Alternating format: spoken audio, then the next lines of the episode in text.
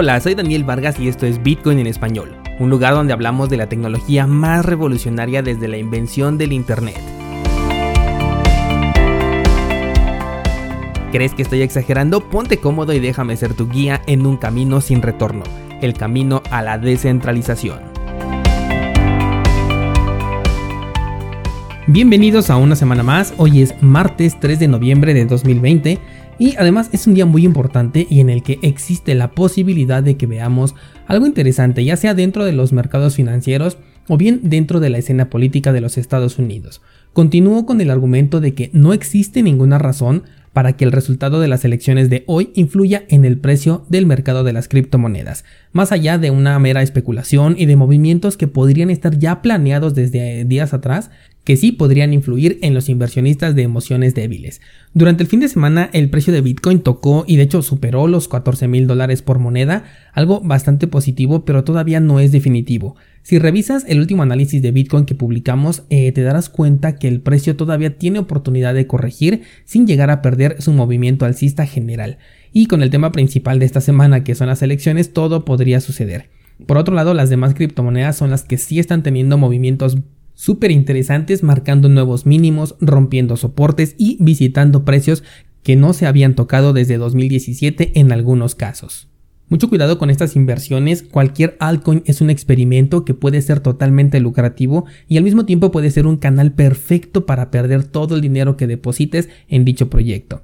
También vamos a estar pendientes el día de hoy con los precios. Cualquier cosa que yo vea se los voy a comunicar a través de Instagram de manera instantánea. Si aún no me sigues, tienes el enlace en las notas del programa.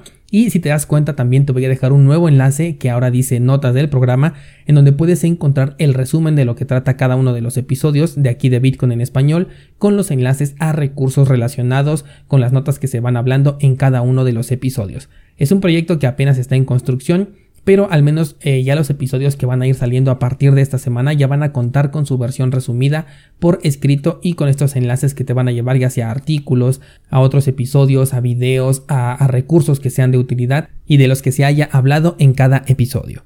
Vamos a cambiar de tema y vamos a ver qué fue lo que ocurrió este fin de semana dentro del criptomundo. Comenzamos con Argentina, un país que va mucho más adelantado en experimentar los efectos de todo lo que nos espera a los demás países y ojo España porque se está postulando para ser el siguiente en la lista. Bueno, pues resulta que las transacciones que se realicen desde Mercado Pago a una cuenta bancaria que sea de terceros van a generar un impuesto adicional. Este impuesto se le conoce como impuesto al cheque. Con lo que si tú pagas, por ejemplo, por un producto o un servicio a través de esta aplicación, vas a tener que considerar el pago del impuesto correspondiente. También aplica para las transferencias. Incluso han comentado que sugieren que la cuenta de tu negocio, si vives aquí en Argentina, tenga los mismos datos que tu cuenta de Mercado Libre porque si no podría ser candidato a pagar este impuesto aunque el negocio y la cuenta sean tuyos. Este impuesto eh, no es nuevo para los argentinos, seguro que ya están muy familiarizados con esto, pero el punto es que Mercado Pago no lo había cobrado, y por ello es que era una de las opciones más populares dentro de este país. No olvidemos que las empresas del sector privado dependen totalmente de las regulaciones que tienen los gobiernos, o más bien que imponen los gobiernos, por lo que sin el afán de defender a esta empresa, no es que tengan tampoco muchas opciones como para poder negarse a cobrarlo, y más aún cuando ya pasaron varios años en los que no estuvieron obligando a sus usuarios a pagar este agregado. Esto va a aplicar también para cualquier empresa privada si es que un gobierno así lo decide. Estuve viendo muchos comentarios negativos al respecto que comprendo totalmente y por ello continúo en esta labor de enseñar el camino al criptomundo a quienes estén interesados y mostrar los beneficios que pueden obtener al utilizarlo. Pero no dejemos de lado que son empresas totalmente centralizadas que tienen que acatar estas normativas y que si tú crearas una empresa de este tipo también tendrías que acatar estas normas. Cambiando de tema, pero siguiendo dentro de Argentina, el Banco Central de este país ha lanzado un proyecto que le han llamado Transferencia 3.0. Un dato curioso aquí es que cuando comenzamos a ver todo esto de la economía digital, yo te hablaba de una banca 3.0 y mira, ahora se llama transferencia 3.0, no, estaba yo tan, tan lejos de esta realidad. Me encantaría que tomáramos este proyecto como ejemplo para el futuro porque es justo así como se va a ver el spot publicitario mostrándote todas las bondades que se te pueden ofrecer sin decirte realmente todo aquello que estás perdiendo a causa de esta supuesta revolución tecnológica. Y es que Transferencia 3.0 se trata de buscar la digitalización de los pagos a mayor escala. Estamos hablando de la interconexión de todos los métodos de pago que están en este país para que se muevan dentro de un entorno 100% digital. Ninguna sorpresa para los escuchas de este podcast.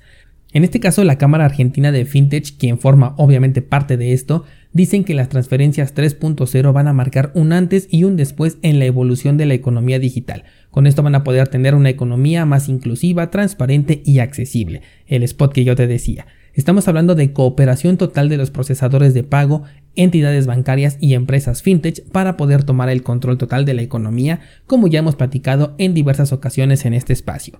Todavía recibo comentarios de personas que no están convencidas de que eh, este, esta migración a la economía digital sea una realidad. Sin embargo, cada semana tenemos nuevas noticias que nos van mostrando paso a paso lo que se está haciendo en esta materia, pero sobre todo nos están poco a poco preparando con noticias, con argumentos, con las supuestas bondades que vamos a poder tener cuando esta etapa sea una realidad y que incluso en muchos casos eh, va a haber personas que lo van a estar esperando como algo positivo, siendo que para el usuario final no lo va a hacer de ninguna manera. Y esto último que acabo de decir es el argumento más sólido para poder respaldar el hecho de que la economía digital es inevitable.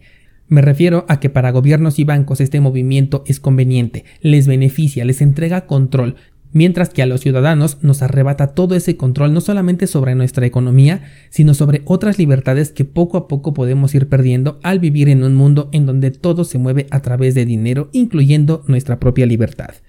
Como les decía la semana pasada, la ventana para poder comprar Bitcoin y crear nuestra economía descentralizada cada día que pasa se está cerrando un poco más y todas estas noticias que te vengo trayendo te lo están demostrando. De hecho, las siguientes notas que te voy a dar ahorita eh, le van a dar respaldo a esto que te estoy platicando. Y es que, por ejemplo, el CEO de Mastercard ha llamado basura literalmente a las criptomonedas y directamente a Bitcoin. Es curioso que Mastercard estaba apoyando a Libra antes de la interrupción de los gobiernos y que además en este momento ofrece eh, la facilidad para interactuar con criptomonedas en colaboración con Wirex. Bueno, aquí el punto es que el CEO se mostró totalmente en contra de las criptomonedas y por el contrario mostró una completa aprobación, disposición y hasta sumisión, podría yo decir, hacia las divisas digitales nacionales que muy pronto vamos a comenzar a ver. El CEO hizo mención de algo completamente incoherente. Él dijo, Bitcoin no representa una solución para que las personas excluidas del sector financiero puedan conectarse al sector bancario. Y pues no, señor, Bitcoin en ningún momento buscó conectar a las personas con el sistema bancario. Por el contrario, busca alejarlos, desconectarlos de él. Claro, esto no es algo que esta persona desconozca. Sería un error imperdonable que no reconozca a su principal competencia contra la que de hecho no tiene ninguna posibilidad de ganar. Solo digamos que es el discurso adecuado que se tiene que dar políticamente hablando. De nuevo, es lo que los gobiernos y bancos quieren que se diga y este señor no tiene voz propia cuando habla sobre estos temas. Tardo o temprano vamos a escuchar exactamente lo mismo por parte de Visa y va a estar todo encajando poco a poco en una misma dirección, la economía digital dentro de la que por supuesto van a estar estos intermediarios al servicio de los de arriba. Ahora si nos vamos por ejemplo a Europa, nos encontramos con Christine Lagarde, que es la presidenta del Banco Central Europeo. Esta persona ha colocado una eh, encuesta abierta para que las personas opinen sobre la creación de un euro digital. El enlace a esta encuesta te lo voy a dejar también en las notas de este programa por si te interesa ya sea solamente verla o bien participar. La presidenta del Banco Central Europeo dice que quiere conocer la opinión de las personas para si en algún punto eh, se necesita avanzar hacia una economía digital, ellos puedan estar preparados con los avances necesarios. Digamos que quieren estar un paso por delante cuando realmente van muy pero muy por detrás, al menos para quienes ya nos descentralizamos. Pero ¿a quién quieren engañar? La agenda es clarísima y el plan ya está completamente elaborado. Pero esto es lo que te decía, poco a poco tienen que ir entrando en tu cabeza para cuando se llegue el día digas por fin nos vamos a deshacer de este sucio dinero en papel.